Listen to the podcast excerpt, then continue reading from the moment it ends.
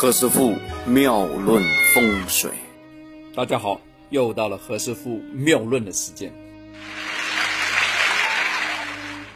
哇，数一数，好长时间了，哆来咪发，哎，最起码有七天没有做这个节目了，所以非常抱歉啊，跟我们群里面的一些朋友打个招呼，I'm I'm sorry 啊，真的是 delay 的蛮多天。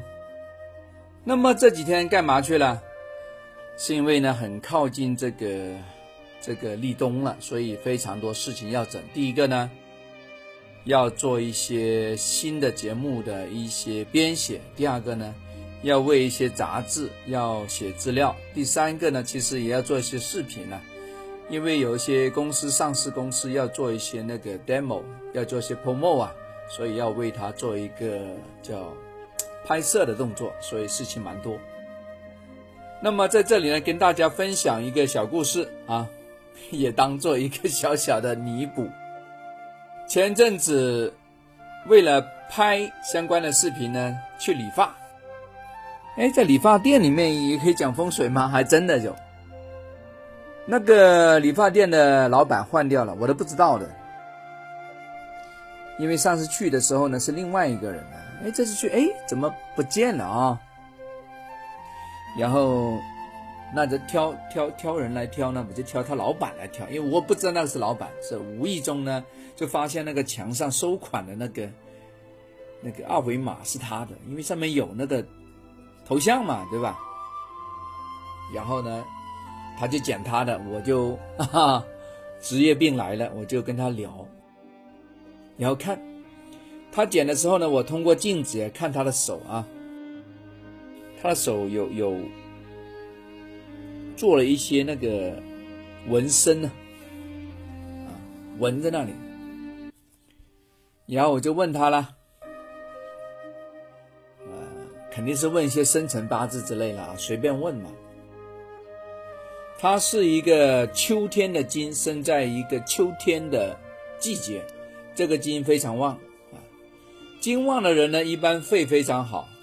他喜欢唠叨，巴拉巴拉巴拉巴拉巴拉巴拉，讲一堆。然后他又跟我讲讲苦水，为什么讲苦水啊？因为讲讲讲，我就我就跟他说，我说，哎，前面这个一两年你应该财运比较差。他对呀，是啊，你怎么知道？我就我就说了，我说我看你的这个面相啊，和刚才你说这个秋天这个事情呢，我的直觉是，你应该亏得蛮惨的。那个老板啊，他非常有意思啊。他咦呀，何大师你怎么知道呢？那么细嘞？他对我原来呢，我是差不多有十来家，呃，做发型屋的连锁啊，是某一个牌子，他肯定是个加盟商了，对吧？赚钱吗？肯定没赚钱啊，亏了，亏亏亏，说说说，说到呢，都没办法撑了。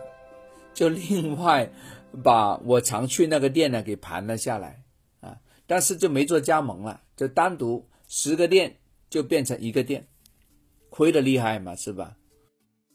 然后我就跟他说：“我说，哎，那个纹身什么时候弄的？”他说：“不久啊，刚刚刚刚弄不久。”那我就我就说。是不是大概是在那个农历的九月左右纹的？他对，没错。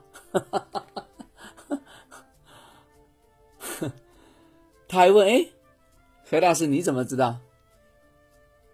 我说：“呢，有个自然道理，因为今年二零一九年己亥年，土克水是吧？你那已经倒霉那么长时间了，那说明啊，你还是需要。”啊，水木的五行才能旺你，而今年的水的月份、木的月份比较旺，化，说看起来比较舒服的，就是农历的八月跟九月了。而农历的八月呢，还是金旺的月份。那金旺的这个人本来金就旺嘛，肯定不要金啦，是吧？我就没有说这个农历的八月份，我是说九月份。为什么？因为九月份是甲戌甲木出现了，他要的五行出现了，所以他就做了一个改运的事情，啊哈，就在身上纹那个东西。其实，在身上画画，在搞些什么贴纸啊，弄上去的啊，呃，搞人体素描啊，呃，在上面雕龙画凤的，其实都是木的行为。啊，你看，当人有运的时候，他就改，就改变原来的形象。他改的好不好？可以的。哎，我问他那个那个绣那个东西纹的是真的吗？他没有，过几个月，呃，会掉的。那我就提醒他，你还要再去弄一弄，要么呢，你的发型要经常变，你才有运气。他真的吗？我是啊。他说：“哎，何老师，你别说，你还讲的真对。我每一次啊很倒霉的时候啊，我都要叫我的店里面的那个师傅啊帮我弄一弄，他真的是好运一些。我就给他加料啊。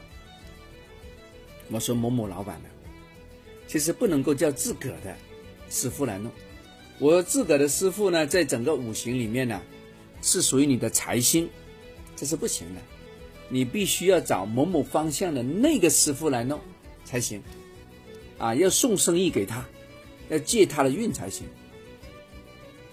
啊，这这其实有个道理，为什么呢？因为他整个方向那个方向望他，他本来应该去那个地方。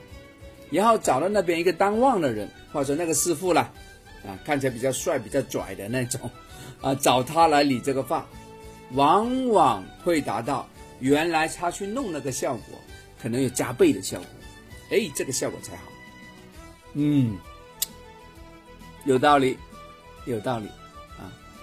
大家可否知道他开那个新店那个所在的地方吗？我告诉你，就跟木相关。他那个地方有个东字，东方就是木，嘿嘿，有意思啊！你说碰巧嘛，也是碰巧；你说命中注定嘛，那还真的有那么回事啊，有意思啊！好了，今天故事讲的有点长哦，七分多啊。OK，下次何老师讲短一点啊。好，讲完了，我们下次聊，拜拜。